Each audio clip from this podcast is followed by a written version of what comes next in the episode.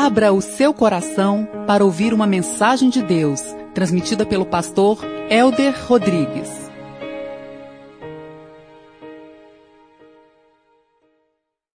Louvado seja Deus. Vamos abrir a palavra de Deus, meus amados, em Provérbios capítulo 16, verso 4. Jovens, adolescentes, você quer compreender os propósitos de Deus na sua vida? Conheça a palavra de Deus. A palavra de Deus é nada mais do que a mente de Deus, o coração de Deus, as verdades de Deus explicitadas de uma maneira tão poderosa que todo aquele que estuda a palavra de Deus e abre o seu coração para a palavra de Deus jamais permanecerá da mesma forma. Amém, igreja? Provérbios capítulo 16, verso 4. O Senhor faz tudo com um propósito. Comigo. O Senhor faz tudo com um propósito, até os ímpios para o dia do castigo. Provérbios capítulo 19, verso 21. Muitos são os planos no coração do homem, mas o que prevalece é o propósito do Senhor. Vamos juntos? Muitos são os planos no coração do homem, mas o que prevalece? Deus, a tua palavra é santa, a tua palavra é bendita, a tua palavra é redentora, a tua palavra nos traz nortes e direções tão precisas que nós podemos ser direcionado no dia que se chama hoje nas atividades corriqueiras, triviais, e na essência, e no propósito da nossa própria existência. Eu quero te pedir, Pai, que o Senhor venha falar conosco de uma maneira poderosa. Nós repreendemos toda a falta de entendimento e que teu Espírito, que tudo prescruta, possa continuar falando conosco nesse dia que se chama hoje. E nós queremos te bendizer, Pai, porque os teus propósitos são eternos, maravilhosos, majestosos, e nós devemos lançar rede conforme a tua palavra, em nome de Jesus. Amém. Quando nós respondemos as perguntas clássicas que a própria filosofia faz, a filosofia ama o saber, e a filosofia está interessada em descobrir algumas perguntas que ecoam no seu coração, que ecoam no meu coração. A primeira pergunta, Marcel, é: quem é você? Quem sou eu? E talvez alguns dizem: não, eu sou dona de casa, eu sou um pedreiro, eu sou um engenheiro. Sim, isso é parte de você, mas nós somos muito mais do que pedreiros ou engenheiros ou dona de casa. Quem somos nós? A segunda pergunta que a ciência tenta responder, não apenas a filosofia, mas a ciência também é: da onde nós vemos? Qual é a origem da humanidade? Nós viemos do macaco? Nós somos fruto do acaso, do evolucionismo? Quem? Da onde nós viemos? Uma terceira pergunta muito importante que nós temos que nos fazer é: qual é a razão da minha existência? Por que eu estou nesta terra? Por que eu nasci? Por que você nasceu? Para que nós vivemos? Será que nós vivemos 70, 80, 90 anos Nascemos, desenvolvemos e morremos, e esse é o sentido da vida? O que eu posso fazer? Qual é a razão daquilo que eu fui? Por que eu nasci e o que, que eu tenho que fazer neste mundo? Eu não preciso fazer absolutamente nada. E a quinta pergunta e última é: para onde eu estou indo? E quando nós respondemos essas perguntas, e todos nós precisamos responder essas perguntas, sejam elas de uma maneira explícita ou não, nós vamos entender algumas verdades que Deus quer colocar no nosso coração. Quando nós falamos de quem eu sou, nós estamos falando da nossa própria identidade. Quando nós estamos falando de onde eu venho, nós estamos falando da nossa origem. Quando nós falamos por que eu estou aqui, nós estamos falando de propósito, razão de ser. Quando nós falamos o que, que eu posso fazer? Nós estamos falando de potencial, de capacidade, o que, que nós podemos desenvolver. E quando nós falamos para onde eu vou, nós estamos falando de um destino e de uma direção. Esse texto é um texto muito claro que diz e declara que o homem, o coração do homem faz planos, Muitos são os planos do coração do homem, mas os propósitos de Deus é que prevalece. A verdade, meus amados, é que nós temos muitos planos. Pessoas têm planos de casarem, têm planos de se formarem, têm planos de construir família, têm planos de serem bem-sucedidos, ganharem dinheiro, serem afamados. Mas esse texto nos ensina de uma maneira muito especial e muito gloriosa que existe planos e projetos humanos e existe propósitos de Deus. Mas esse texto declara que os propósitos do Senhor é que vão prevalecer. Então, quando nós falamos de os desejos do coração, nós falamos do pulsar da nossa vida, daquilo que impulsiona o nosso ser. E quando nós falamos desse desejo de coração, coração tem vários significados da Bíblia, como interesse de ser, como razão de ser, mas também tem a, a, a, a ideia de mente. Então, quando nós falamos quais são os planos do homem, é qual é a razão e qual é o porquê você está aqui e por aquilo que você vive. Mas quando nós falamos de propósito, nós falamos de algo muito mais profundo. Nós falamos de plano quando a gente fala assim, puxa, eu tenho um plano no dia 7 de setembro, sair com a minha família e no piquenique lá no parque, no parque. E de repente você machuca o seu pé e não tem como fazer mais isso.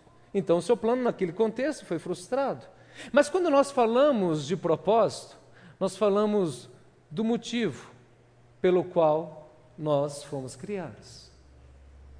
Ninguém constrói algo, nenhum fabricante constrói algo que não tenha um propósito. O ser humano quando constrói um veículo tem um propósito. Esse veículo, ele vai nos transportar. Quando se constrói uma cadeira, tem um propósito. Quando se constrói uma casa, tem um sentido de ser. Então, nós, seres humanos, quando fazemos algo, nós fazemos algo com um propósito.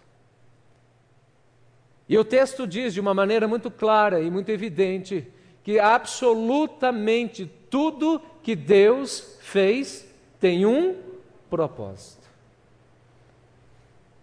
Ah, meus amados, você entende que Deus é um Deus de propósitos ou você acha que o que existe neste mundo e que nós fomos feitos à imagem e semelhança de Deus foi por acaso? Não. Nós fomos criados, chamados, vocacionados porque nós temos propósitos. E estes propósitos não são nossos, na realidade são propósitos de Deus sobre a nossa vida. Você quer ver o que são planos e projetos fora dos propósitos de Deus? Abra a palavra de Deus, por favor, em Tiago capítulo 4, no verso 13. Está escrito na palavra de Deus: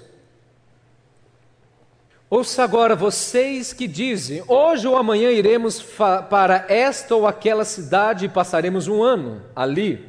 Faremos negócios, ganharemos dinheiro. Vocês nem sabem o que lhes acontecerá amanhã. Qual é a sua vida? Vocês são como a neblina que aparece por um pouco de tempo e depois se dissipa. Ao invés disso, deveriam dizer: se o Senhor quiser, viveremos e faremos isto ou aquilo. Agora, porém, vocês vangloriam-se das suas, diga comigo, pretensões. Toda vanglória como esta é maligna. Pense nisso. Pois quem sabe que deve fazer o bem e não faz, comete pecado. A presunção é o homem fazer planos e projetos e sonhos desatrelados dos propósitos de Deus. Quando a gente entende isso, a nossa vida vai ter uma razão de ser diferente. Porque na realidade o ser humano anseia e deseja uma coisa chamada autonomia. A autonomia é a essência do pecado. Certamente você não morrerás do dia que comeres do fruto do conhecimento do bem e do mal. O ser humano quer ser autônomo, independente, autossuficiente.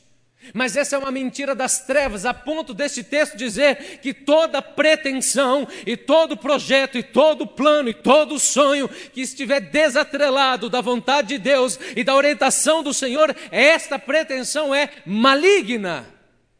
Porque é querer viver de uma forma independente, autônoma, autossuficiente.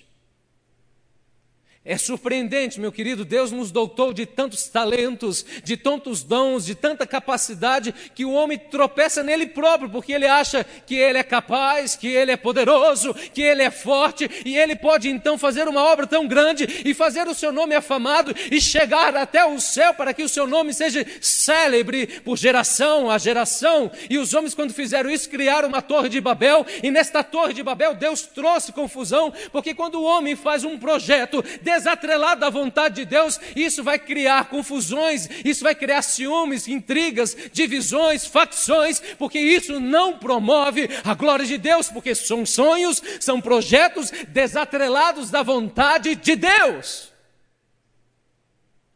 Tudo que o Senhor faz tem um propósito. E quando nós entendemos que Deus no sexto dia fez você e eu a sua imagem semelhança, e a palavra de Deus diz que ficou muito bom, Deus nos fez com um propósito. Mas a verdade, meus amados, é que muitos de nós estamos frustrados, muitos de nós estamos abatidos, muitos de nós nos sentimos derrotados, muitos de nós nos sentimos fracassados, muitos de nós queremos entregar os nossos pontos porque trabalhamos e nos esforçamos por planos e projetos que não são de Deus que não tem a chancela do Senhor, que não tem o patrocínio de Deus, que o Senhor não está à frente. Nós começamos e projetamos e sonhamos e depois falamos: Oh, Deus tem misericórdia de mim, me socorre, me sustenta, me ajuda, eu estou me afogando. E o Senhor, na sua infinita bondade, Ele nos resgata muitas vezes, mas nós sofremos o dano porque fazemos projetos e sonhos desatrelados de Deus. E este texto nos ensina, meu querido, que os propósitos de Deus são muito mais importantes do que os planos dos homens.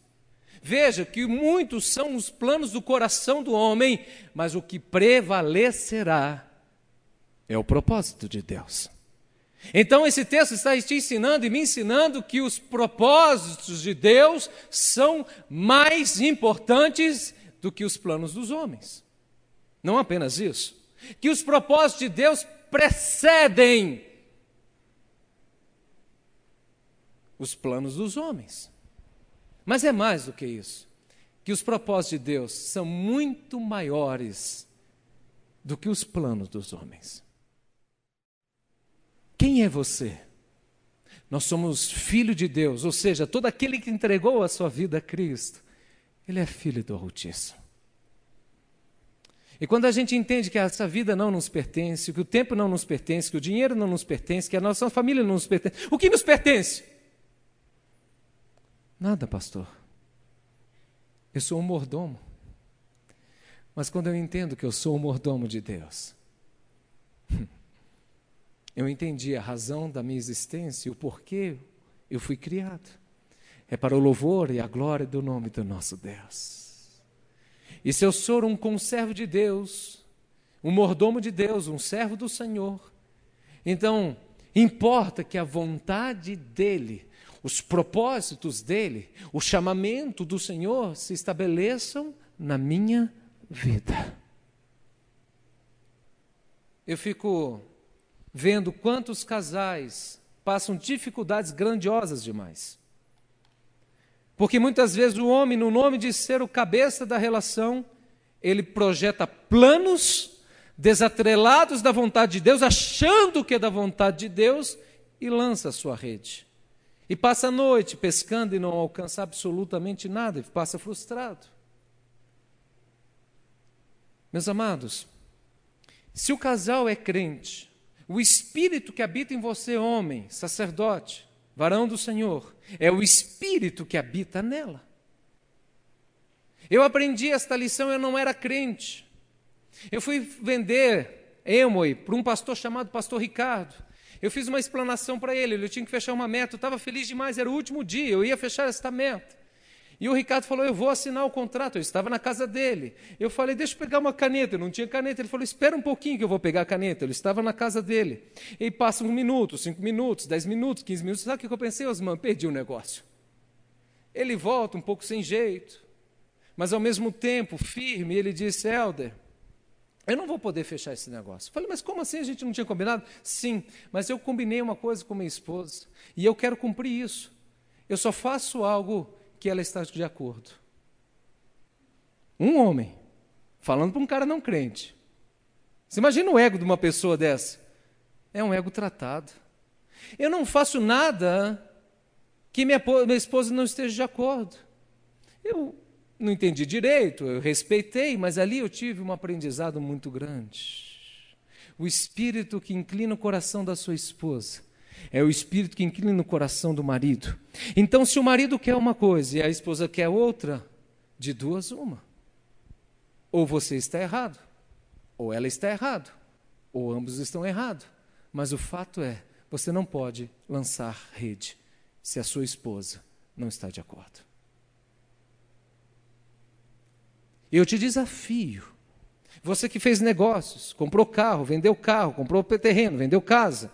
E não só no sentido de vender, de mudar de cidade, mudar de, de, de, de, casa, qualquer coisa que seja, que a sua esposa ou que o seu marido não estava de acordo, eu pergunto a você: deu certo? Mas existem esposas também que fazem coisas sem consultar os seus maridos, a gente pergunta, mas por que você não fala com o seu marido? Eu conheço meu marido, pastor. E se eu perguntasse, ele ia dizer não. Então eu fiz na, na surdina. Essa foi boa, né? Deus é um Deus de propósito. E a Bíblia diz que quando dois concordarem acerca de um assunto, está ligado no céu. Nós, como casal, somos a menor unidade de uma igreja, porque a Bíblia diz: dois concordando ou dois discordando, está ligado ou desligado no céu. Eu quero desafiar a você, homem, eu quero desafiar você, esposa, a tomar as decisões debaixo de acordo. Pastor, mas a gente vai brigar demais porque eu quero de um jeito, ele quer de um outro. É porque vocês estão muito sobre a esfera de planos e não estão trabalhando na esfera de propósitos. Toda pretensão como essa, diz Tiago, ela é terrena e ela é maligna. É uma presunção o homem achar que ele pode construir, que ele pode edificar, que ele pode receber sem a bênção de Deus, porque coisa alguma o homem recebe se não vier do alto. E Jesus Cristo diz: nós não podemos nada sem Ele. E isso quebra a nossa estrutura de autossuficiência, isso quebra a nossa estrutura de independência, de autonomia, isso quebra o nosso ego. Mas, isso produz uma paz extraordinária, porque se eu não posso nada sem Cristo, então se é tudo em Cristo e por Cristo e para Cristo, então eu posso ter uma certeza: o Senhor vai edificar, o Senhor vai plantar, o Senhor vai me ensinar que tipo de plantação e que tipo de propósito eu tenho que ter na minha vida, e as vitórias e as bênçãos e as dádivas disso serão estabelecidas e firmadas no Senhor. Eu que conheço planos que tenho ao seu respeito, diz o Senhor, planos para prosperar, não para lhes causar dano, planos para te trazer paz e esperança, diz o Senhor. Então vocês me clamarão e eu ouvirei. Então eu vou me manifestar e vocês me acharão quando me buscar de todo o vosso coração, porque eu, o Senhor, deixarei ser encontrado. Os planos de Deus, os projetos de Deus, os propósitos de Deus são maiores, são melhores do que os nossos. Nós queremos o bem, o bom, mas Deus faz o perfeito, o nobre, o precioso, o bendito, mas nós não temos paciência para esperar. Nós não temos a firmeza de caráter de permanecer. Nós não temos a prudência de entender que na dúvida, meu querido, você não ultrapassa, na dúvida pró Deus, na dúvida espera o Senhor. Ah, eu estou em dúvida, mas eu vou assim mesmo, eu me lanço. Afinal de contas, eu sou filho de Deus. Peca quem é precipitado. É por isso que muitos negócios falem. É por isso que muitas pessoas entram em bancarrota, porque fazem negócios que são planos e projetos humanos, desatrelados dos propósitos de Deus. Mas eu queria que você abrisse ainda mais o seu coração para que Deus continue falando ao seu coração. Isaías capítulo 46, verso 8. Melhor dizendo, verso 9. Lembre-se das coisas passadas, das coisas muito antigas. Eu sou Deus e não há nenhum outro. Eu sou Deus e não há nenhum como eu. Comigo e animados, desde o início, faço conhecido o fim, desde tempos remotos, o que ainda virá. Digo, meu propósito permanecerá de pé e farei todas as coisas. Hum.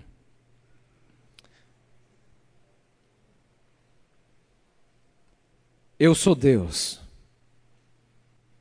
e não há nenhum como o outro. Deus está rogando para si um ser absoluto e único. Eu sou Deus e não há nenhum como eu. Deus é exclusivo, Ele é único.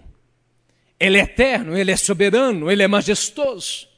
E Ele está introduzindo essas verdades do seu ser, da sua soberania, de alguns atributos tão maravilhosos e profundos que tem somente e exclusivamente no Senhor. Aliás, os teólogos fazem uma distinção muito bonita acerca de tributos. O que são tributos, pastor? São as qualidades de Deus, mas nós chamamos de tributos porque qualidade pode ser desenvolvida, ela pode ser acrescentada, ela pode ser perdida. Tributo é algo estanque. O tributo de Deus significa dizer a qualidade de Deus que não pode ser acrescentada e não pode ser tirada, porque Deus é. Então existem tributos comunicáveis, ou seja, tributos que tem Deus e Deus nos deu, como a justiça, como a verdade, como o amor. Isso são tributos que Deus tem e que Ele transmitiu às suas criaturas, somos nós. Mas existem alguns tributos que só pertencem ao Senhor: a onisciência, a onipresença, todo o poder, a majestade, a eternidade, o Deus independente, aliás, ele é dependente ele, nele mesmo. Então são características únicas, exclusivas de Deus, e esse texto diz assim: Eu sou Deus, e não há nenhum outro como eu. Eu sou Deus, não existe nada neste mundo que possa se comparar comigo. Escute, desde o início, eu faço conhecido o fim. Desde os tempos remotos, eu revelarei o que virá. Você sabe o que esse texto está dizendo? Na matemática e na lógica divina e nos propósitos de Deus, é que Deus começa do fim. Como que é, pastor? Deus primeiro estabelece o fim para começar o começo. Desculpa aqui o redundância. Deus então, ele age falando assim: eu quero isso, eu faço isso e anseio isso e vai chegar nesse ponto. Aí ele volta e fala: agora começa. Fala, pastor, isso não dá um nó na minha cabeça, eu sei, é um pouco difícil. É porque a nossa linha é uma relação sempre temporal, começo, meio e fim. A palavra de Deus diz, por exemplo, que Deus estava arquitetando João Batista o mundo. E quando nós falamos de arquitetura, nós falamos de planejamento, nós falamos de metas, nós falamos de objetivos, nós falamos de propósito.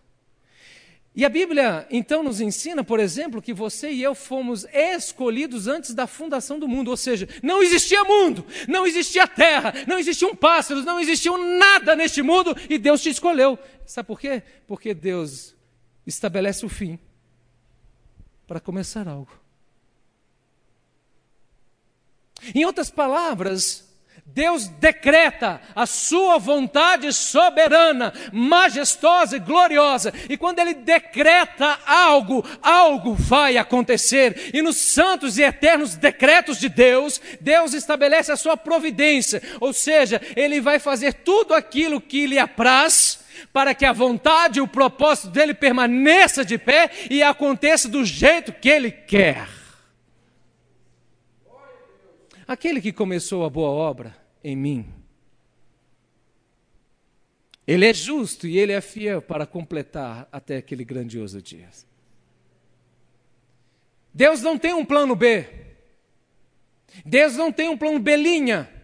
Deus não vai, no decorrer dos seus planos e desígnios e propósitos, falar: Meu Deus, eu não tinha previsto isso, eu não tinha achado isso, eu não tinha pensado nessa forma, eu tenho que acrescentar, eu tenho que mudar, eu tenho que acrescentar, eu tenho que tirar alguma coisa. Não, porque tudo que Deus faz é perfeito e esse texto está dizendo que no fim Ele estabelece o começo. E o que, que isso tem a ver comigo, pastor? Tudo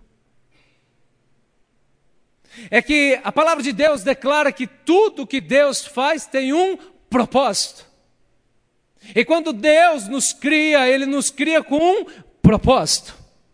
E quando nós entendemos esta dimensão, o Senhor está querendo agora que, que você se envolva, e mais do que isso, que você se comprometa, e que você adentre nestes propósitos de Deus. E se você estiver andando conforme os propósitos de Deus, o fim já está estabelecido. Eu tenho pensamentos de paz, eu tenho pensamentos de prosperidade, eu tenho pensamentos não para vos causar danos, mas vocês vão me achar e vocês vão me entender quando me buscarem de todo o vosso coração, porque eu, o Senhor, me deixarei ser encontrado, declara Ele. O Senhor diz: Eu sou o começo e eu sou o fim.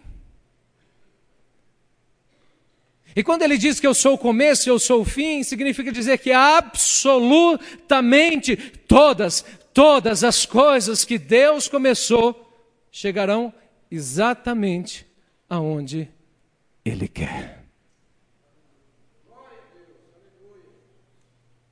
Não existe algo que Deus faz que fique incompleto, como uma ponte que um, um, um político, como o governo faz, e fica lá 50 anos aquela ponte parada, e fala, meu Deus, o que, que é isso? Não, foi desvio de verbo, foi isso, foi assado, tivemos um contratempo, choveu demais, choveu de menos. Então, enfim, não. Tudo que Deus começa já está findado. Se houve um começo, porque já está findado. Essa relação de Deus é para nos ensinar, meu querido, porque Deus é um ser atemporal, ele não está sujeito ao tempo. Deus é eterno, e de eternidade em eternidade reina. Deus está isento do tempo.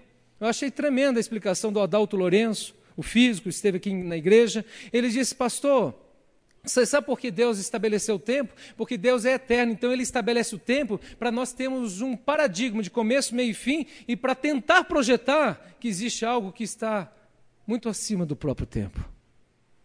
Então, quando esse texto está dizendo que eu estabeleço o começo e mostro o fim de todas as coisas, Deus está falando que se Deus começou a boa obra em você, vai completar. A palavra de Deus diz que nós fomos eleitos no Senhor antes da fundação do mundo para que sejamos santos e irrepreensíveis. Então, se eu entendo esta dimensão, eu entendo, meu querido, que as verdades de Deus, os decretos do nosso Senhor, já estão estabelecidas desde a fundação do mundo, melhor dizendo, antes da fundação do mundo. Então já está decretado, já está estabelecido, já está providenciado, já está sonhado e já está determinado pelo Senhor. O que, que eu preciso fazer, pastor?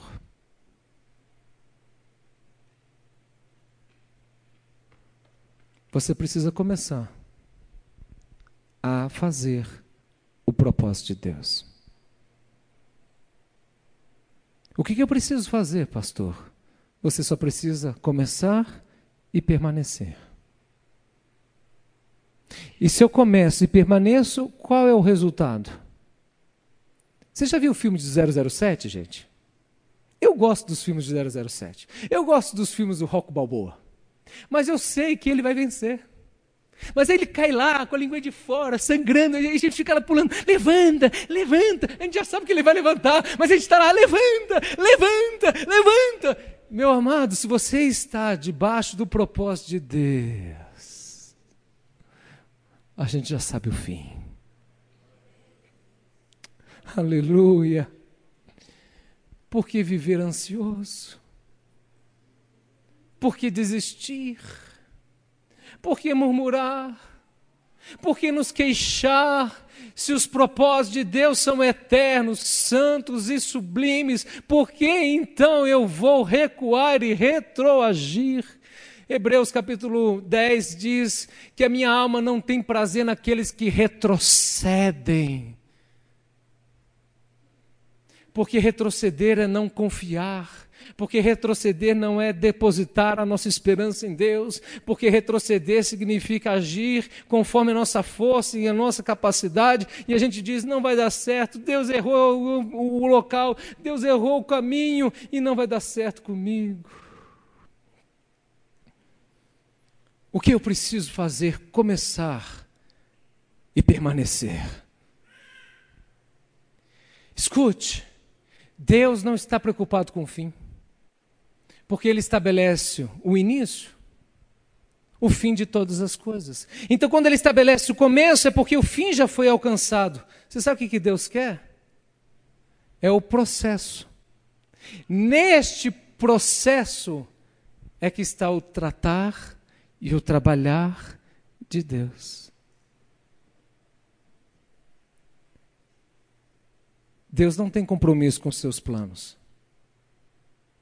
Deus não está interessado nos planos do coração, que é desesperadamente corrupto. Deus tem desígnios com os nossos propósitos. Ele é o oleiro, nós somos o barro. Deixa o Senhor te amassar neste processo, porque o fim Ele dará. Então nos faz, nós precisamos fazer uma outra pergunta. Quais são os propósitos de Deus para a minha vida? Quando você estuda a palavra de Deus, você vai compreender cada vez mais os projetos e os sonhos de Deus. Para a gente conhecer a mente do Senhor, nós precisamos conhecer a palavra de Deus e sermos dirigidos pelo Espírito. Por isso que nós jejuamos e oramos. Nós não oramos para informar nada a Deus, nós oramos para nos relacionar com Deus, nós oramos para nos amoldar aos projetos e os desígnios de Deus. Por que você está aqui?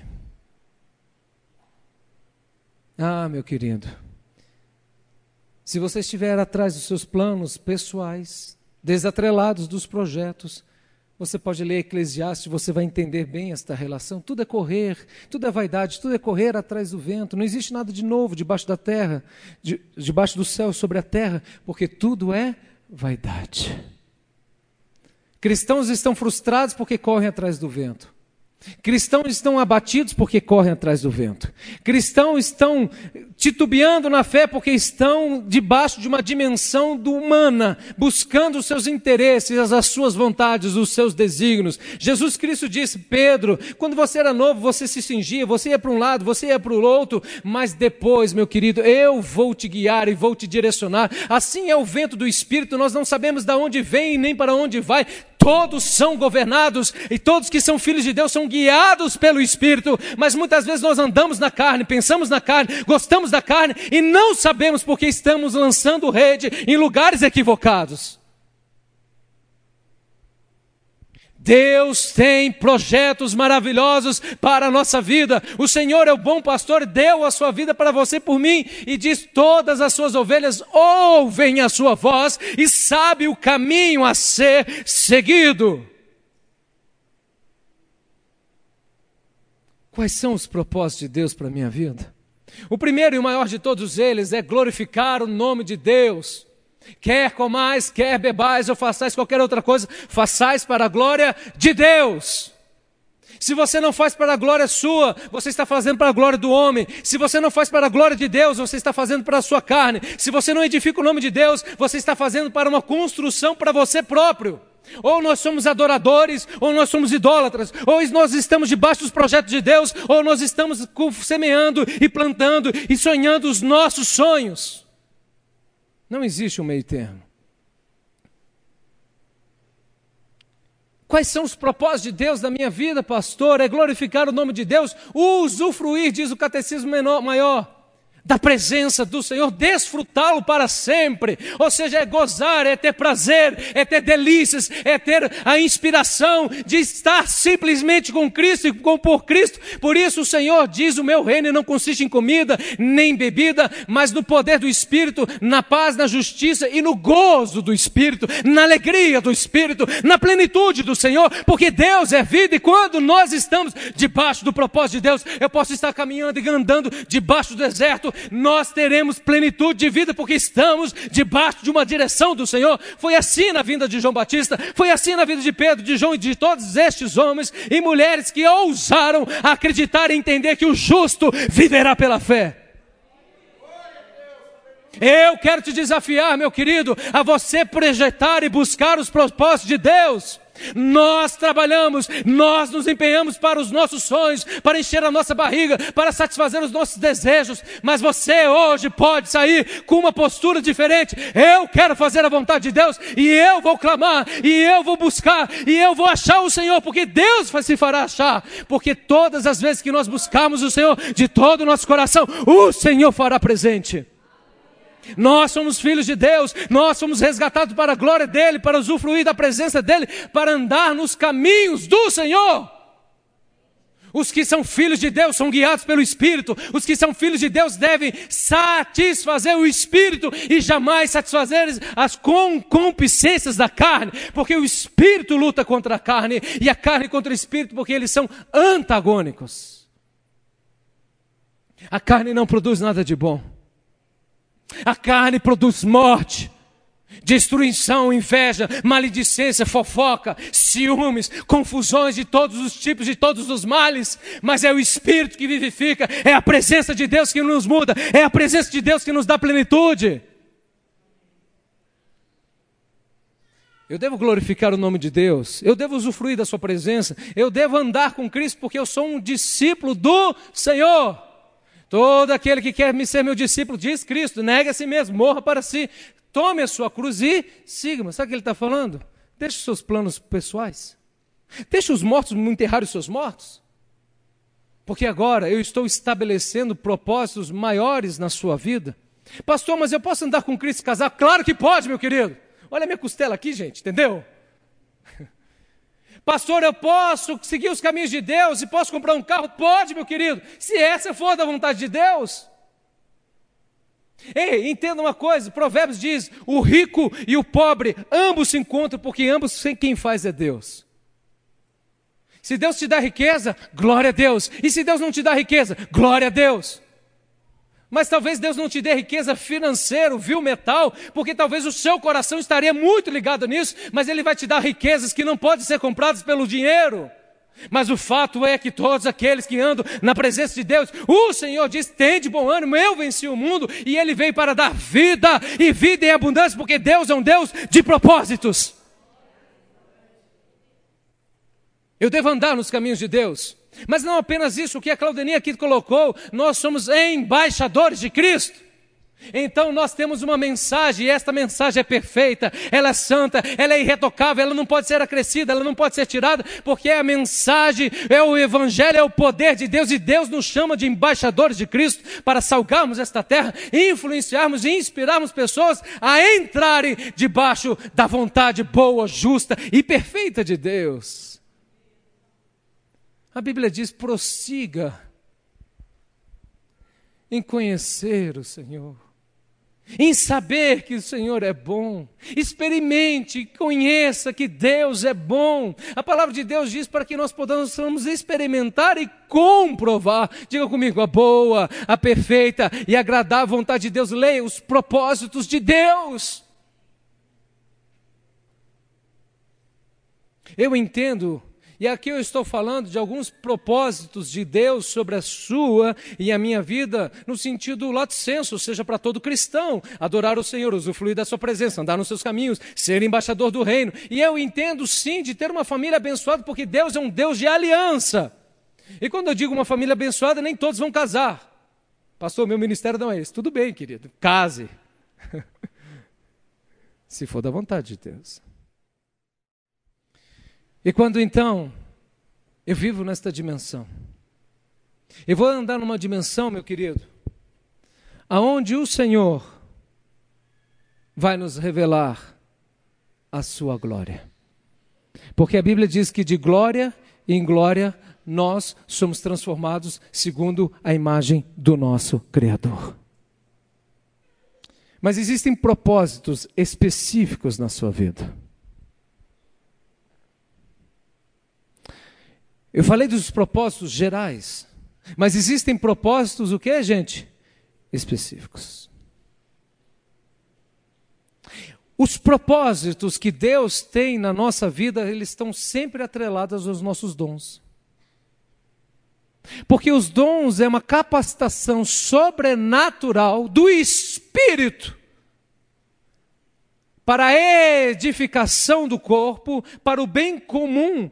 E a manifestação desse Espírito é o mesmo Espírito que atua em todos, tudo em todos, mas a um ele é dado de uma forma e a outros ele dá de outra forma, e cada uma dessas pessoas que recebe o Espírito, ou seja, os filhos de Deus, vão manifestar esses dons na sua multiforme graça. Então, os propósitos específicos da sua vida estão atrelados aos seus dons.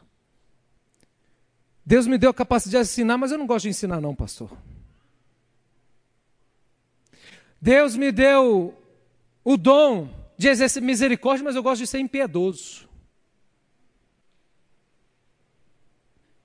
Pastor, eu queria o ministério do querubim, da aparição.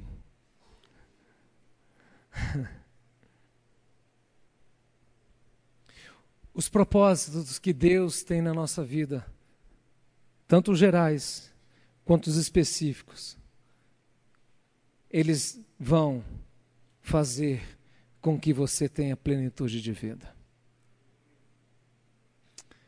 Eu não posso entender e enxergar, eu não vejo isso na Bíblia, eu não vejo isso na palavra de Deus, eu não vejo isso na palavra do Eterno, pessoas plenas de Deus que não estão fazendo a vontade de Deus. Os discípulos saem para comprar uma comidinha. Jesus está pregando para uma samaritana. Quando eles voltam, Jesus fala: Não, não quero comer, não. Eu falo, mas como assim? O que você comeu? Como que é isso? O meu alimento é fazer a vontade do meu Pai e completar a obra pela qual eu fui chamado. Qual é o alimento de Cristo? Fazer a vontade do Pai. Cristo é Deus. E Ele está dizendo: o sentido e o significado e a razão da minha vida é fazer a vontade do meu Pai. O filho não pode fazer nenhuma coisa que o pai não mande. E o filho só faz tudo aquilo que um pai manda. E o pai trabalha até agora e ele também diz a palavra de Deus. Então, meu querido, tudo, absolutamente tudo que Cristo fez estava atrelado aos propósitos de Deus. E esse aqui é um mistério porque Cristo foi 100% homem e ao mesmo tempo 100% Deus. A igreja demorou só uns 500 anos para entender isso. Muito bem, aí Cristo vai chamar os seus discípulos, os seus apóstolos. O que, que ele faz, Marcos? Ele passa a madrugada fazendo o que, Marcos? Orando. Orando para quê? Para que ele não chame pessoas segundo uma inclinação dele próprio, para que ele chame pessoas segundo a inclinação do Pai. Quanto mais você orar, menos o seu corpo vai padecer. Quanto mais nós orarmos, mais vamos saber a vontade de Deus e, portanto, mais certo eu vou andar na presença do Senhor. Quais são os propósitos específicos da sua vida? São projetos e propósitos, meu querido, que estão atrelados aos dons e talentos que Deus nos deu. Pastor, mas eu fico tão feliz quando eu estou servindo, quando eu estou ajudando. Meu querido, seu propósito é esse, de servir de alguma forma. Aliás, todos nós temos dons para o serviço.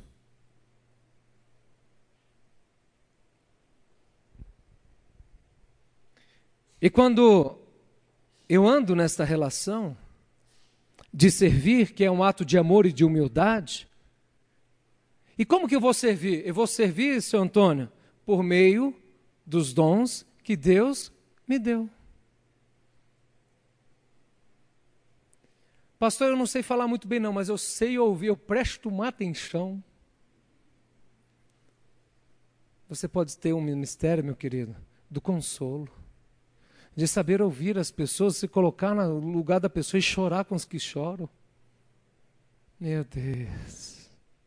Às vezes nos faltam palavras diante de uma dor, de uma luta de um irmão, e a gente de fato não sabe o que falar, mas você fala: Eu estou aqui do seu lado e eu queria orar com você. Quem gostaria de uma pessoa assim do seu lado, hein? Ei, Jesus. Às vezes a nossa esposa fala: Não fala nada, não, eu só queria desabafar.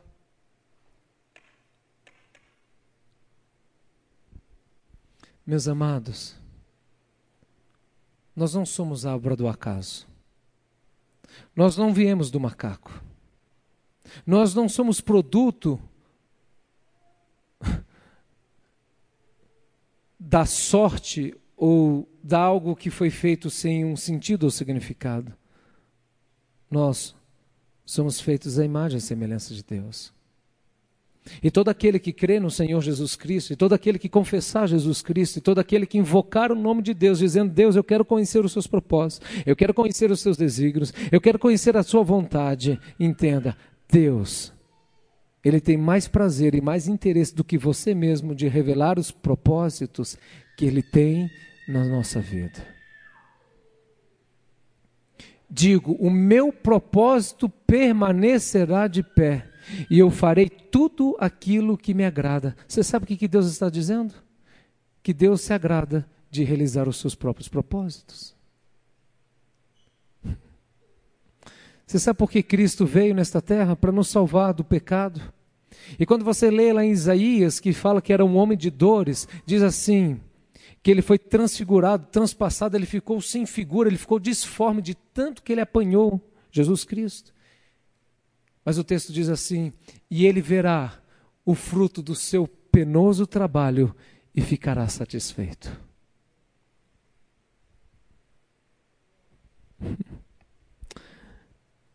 O Senhor ficará satisfeito quando ele voltar a sua segunda vez, não como servo, mas como rei, não para ser julgado, mas para julgar, não para morrer, mas para condenar e trazer vida aos que estão com ele não para ser humilhado, mas virá como exaltado. Escute, ele verá o fruto do seu penoso trabalho e ficará satisfeito.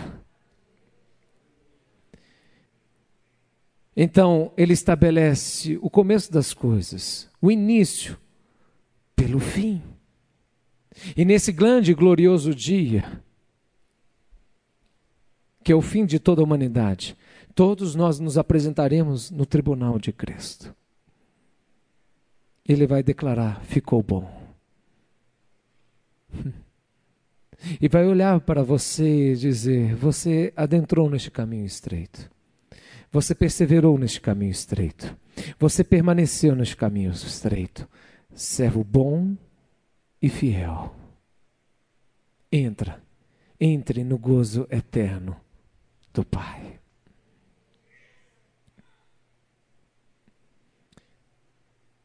Nesses propósitos, Deus nos tem, meu querido, propósito em cada uma das áreas e papéis que nós exercemos na sociedade, como cidadão, como chefe de família, como pai, como filho. Cada um deles tem propósito, mas todos eles têm que convergir para a manifestação da glória de Deus. Qual é o propósito de um pai? Ensinar o amor de Deus e o temor do Senhor ao seu filho para que ele jamais se desvie. O propósito de um pai não é promover o seu filho para se tornar um grande homem no sentido de sucesso do ponto de vista financeiro, meu querido. O nosso propósito para os nossos filhos é fazê-los temerem e amarem ao Senhor. Qual é o meu propósito como marido, pastor? Meu propósito como marido é produzir segurança e conexão com a minha esposa. Foi minha pregação de domingo passado.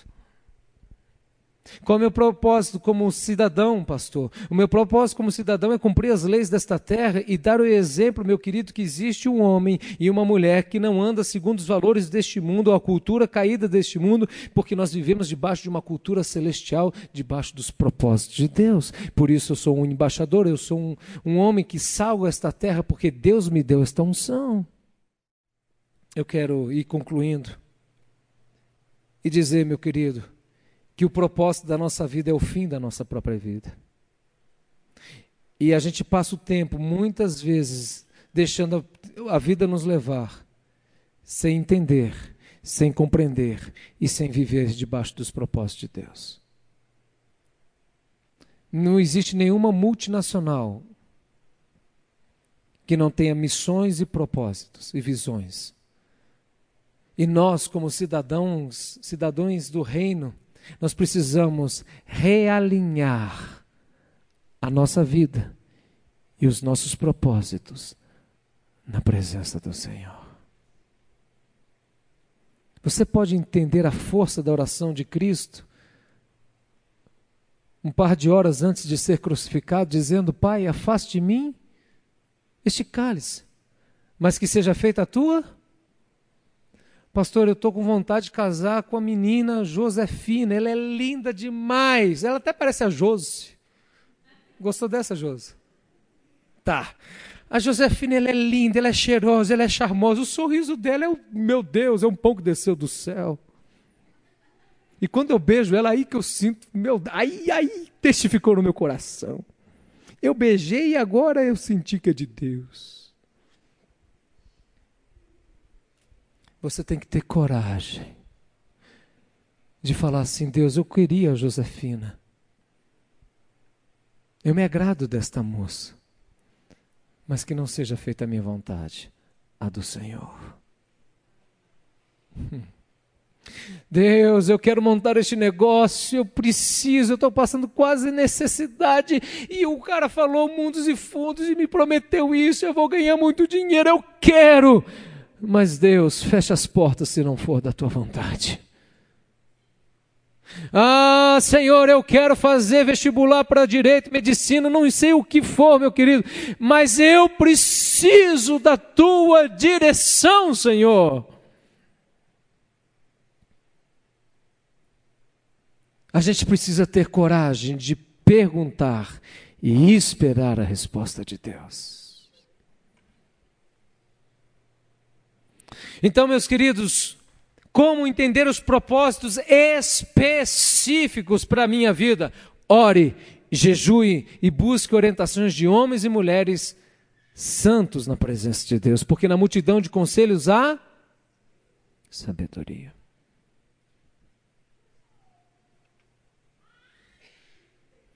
Quer ver um exemplo? Nós vamos ter eleições para diácono e presbítero. Olha que interessante como a igreja presbiteriana vê isso, o sistema de governo. Por que se faz uma eleição? Porque quando se tem um chamado e quando se tem uma vocação, necessariamente esse chamado e essa vocação, ou seja, esse propósito de Deus na sua vida, será testificado pelo corpo.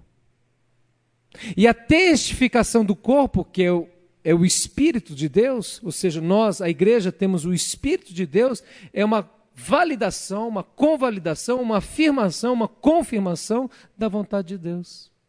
Por isso que não se faz propostas de eleição. Eu prometo, igreja, se eu for presbítero, eu vou aumentar. Não se faz, Henrique. Porque não é um projeto humano. Ó, oh, Cocar, vota em mim, querido, um churrasquinho está garantido. E eu não posso me ofender se eu passo por uma eleição e Deus fala não. Tem gente que sai da igreja, Fabinho. Tem gente que sai. O cara fala, poxa, mas eu dou o duro danado, foi não sei o quê, eu sou não sei o quê, não sei o quê, não sei o quê. E o cara nem me elegeu para diáconozinho ou para presbíterozinho. É. O não da igreja é o não de Deus. E nós glorificamos o nome do Senhor. Por isso, você quer saber os propósitos de Deus na sua vida? Ore, jejue e busque orientações. Meu querido, quando nós entendemos este propósito de Deus a você e a mim, nos cabe uma coisa: sermos fiéis até a morte. Eu fico a pensar o apóstolo Paulo quando ele diz: importa que os seus dispenseiros naquele grande e glorioso dia se encontrem, diga comigo, fiéis ao seu chamado. Eu não preciso chegar para Deus e falar: Oh Deus, o tanto de coisas que eu construí, o tantas de vezes que eu fiz isso e assado. Deus conhece todas. O Senhor quer saber de nós naquele grande glorioso dia se nós fomos fiéis ao nosso chamado. É isso que nós vamos prestar conta e não apenas disso, mas da intenção do meu coração. Eu sou fiel porque eu quero ser aplaudido, então eu estou fazendo o certo pelos motivos errados. Ei, nós fazemos o certo pelos motivos corretos, eu faço, eu permaneço fiel porque Deus me falou de propósito e eu vou permanecer, eu vou insistir, porque no Senhor o meu trabalho não é em vão, porque tudo que Deus começa já está estabelecido o fim, e se Deus me chamou para isso, eu vou morrer fazendo isso, porque esta é a vontade de Deus na minha vida.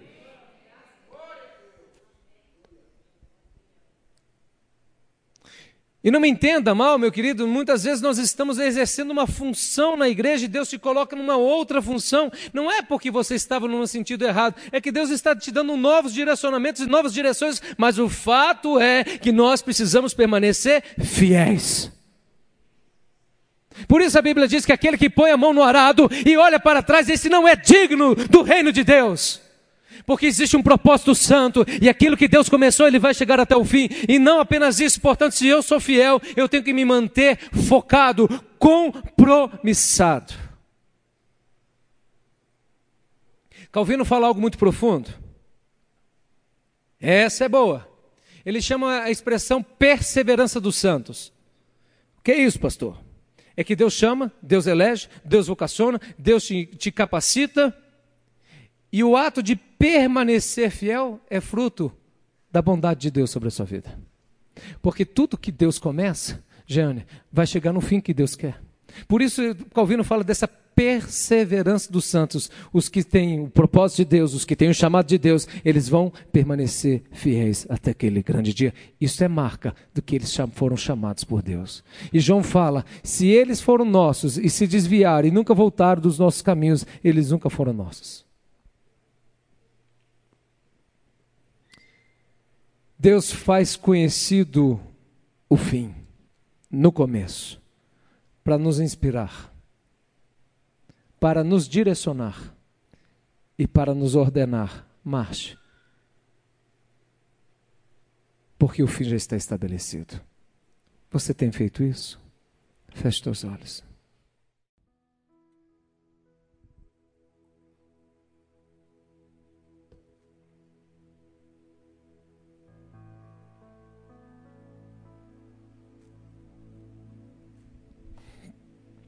Eu queria chamar você que está.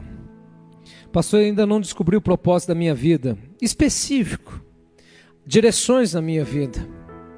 Pastor, eu ainda não entreguei minha vida ao Senhor Jesus Cristo. Eu tenho vacilado de um lado, eu tenho vacilado do outro, eu tenho titubeado de um sentimento, de outro. Eu queria te chamar aqui à frente. Vem aqui rapidinho. Eu quero a direção de Deus para a minha vida.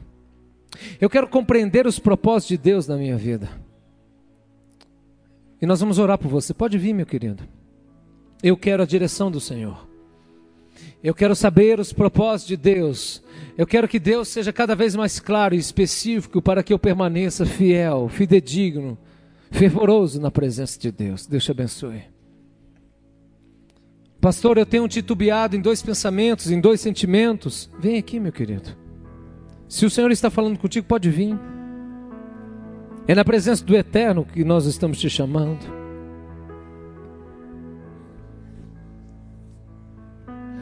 Me achareis quando me buscarem de todo o vosso coração, porque eu, o Senhor, deixarei ser encontrado.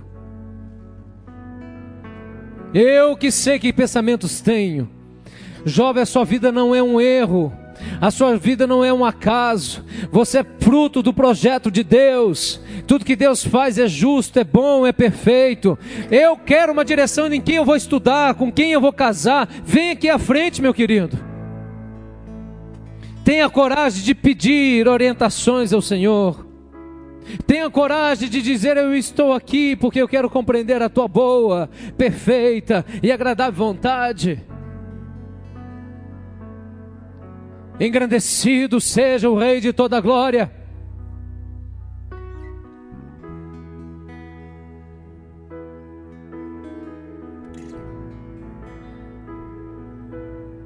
Eu quero te abençoar, meu querido. Que você saia aqui com uma certeza. Deus tem propósitos na sua vida. Deus tem uma missão linda e maravilhosa. Deus nos escolheu antes da fundação do mundo para que sejamos santos e irrepreensíveis na presença dEle. E eu quero te pedir, Pai, pelo poder do teu espírito, a tua palavra diz que o teu espírito é o espírito da verdade e que nos conduz a toda a verdade. O espírito do vivo Deus que testifica que nós somos filhos de Deus. O espírito do vivo Deus que não nos deu um espírito de tormento, de escravidão, que ficaremos então atormentados, mas nos deu um espírito de liberdade, aonde nós declaramos Abba, Pai, aonde o nosso espírito testifica um espírito de Deus que somos filhos de Deus. Gere em cada coração nesta noite. Aqueles que não entregaram sua vida ao Senhor, aqueles que nos ouvem pela rádio, pela internet, leve a eles, Pai, a uma dimensão diferente leve eles a entenderem a tua vontade santa. E eu quero te louvar, Pai, porque ninguém na face da terra tem condições de entender isso num dia, ou de dois, ou de cinco, é numa caminhada, porque em parte conhecemos, em parte profetizamos, em parte nós falamos, em parte dependemos, e à medida que nós vamos caminhando, o Senhor vai estabelecendo os propósitos, o Senhor vai firmando, estabelecendo as verdades inefáveis do teu nome. Vem, Jesus. Repouse em nosso coração, nos dando uma certeza. Se o Senhor é por nós, quem será contra nós? Nós não vivemos para si, nós não vivemos por si, nós vivemos para a glória e honra do nome de Deus. Pai, desta verdade em nossos corações. Que você nesta noite seja sacudido na presença do Senhor. Oh, Jesus. Os discípulos olharam Cristo sendo crucificado de uma maneira tão vexatória. E eles pensaram: o propósito de Deus fundou, ruiu-se, morreu, está sepultado, morto, enterrado. E eles voltaram a serem pescadores de homens. Eles ficaram trancafiados porque pensaram: eu vou ser o próximo a ser crucificado. Mas Jesus Cristo ressuscita, porque o meu propósito, diz o Senhor, permanecerá de pé. E quando Cristo adentra naquele quarto que eles estavam trancafiados, o Senhor declara: paz esteja convosco.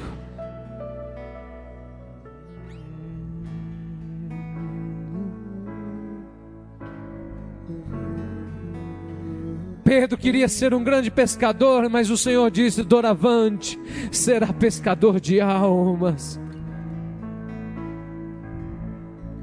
Você pode ter um propósito, uma vocação divina de ser um empresário cristão, uma dona de casa cristã, uma mãe cristã, um pai cristão, um filho cristão mas tudo será para o louvor e glória do nome de Deus, e você vai usar os seus dons e talentos a serviço do próximo, a serviço do reino de Deus, para a glória do nome de Deus. Então, Deus, amplie nossa visão acerca de Ti mesmo. Nos sacuda nesta noite.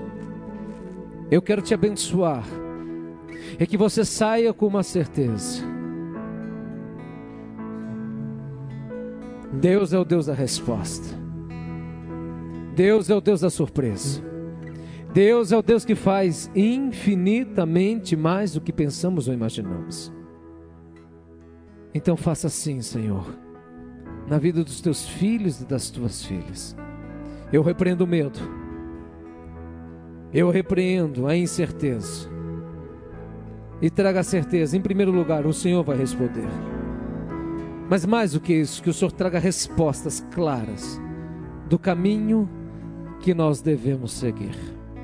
Este caminho já está estabelecido, é um caminho estreito, é um caminho de renúncia. Mas de uma maneira concreta, prática e operacional, vai ensinando a cada um de nós o que o Senhor quer e que o Senhor requer de cada um. Eu te abençoo e que a luz e a verdade de Deus se manifeste sobre a sua vida, poderosamente e abundantemente, em nome do nosso Senhor Jesus Cristo. Abrace alguém que está do seu lado e diga: o propósito de Deus permanece de pé. O propósito de Deus permanece de pé.